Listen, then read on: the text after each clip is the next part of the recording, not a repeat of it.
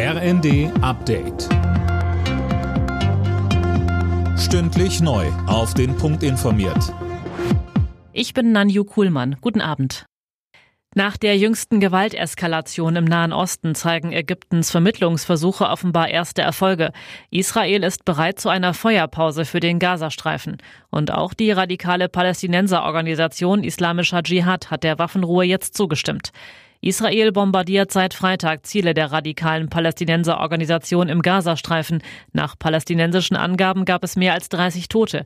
Der islamische Dschihad wiederum feuerte im Gegenzug hunderte Raketen in Richtung Israel ab. Die extremistischen Strömungen in der AfD haben laut Verfassungsschutz seit dem letzten Bundesparteitag nochmal an Bedeutung gewonnen. Das sagte Behördenchef Thomas Haldenwang im ZDF. Fabian Hoffmann berichtet.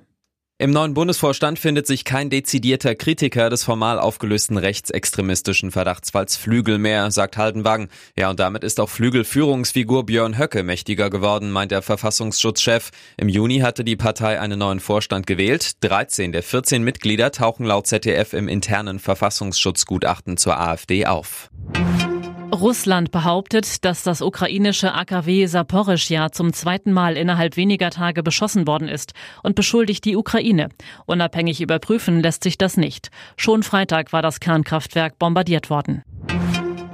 Aufsteiger Schalke hat zum Saisonauftakt in der Fußball-Bundesliga eine Niederlage kassiert. In Köln verloren die Gelsenkirchener in Unterzahl mit 1 zu 3. Einen Dämpfer gab es derweil auch für RB Leipzig. Trotz Chancenplus kam der Pokalsieger in Stuttgart nur zu einem 1 zu 1. Alle Nachrichten auf rnd.de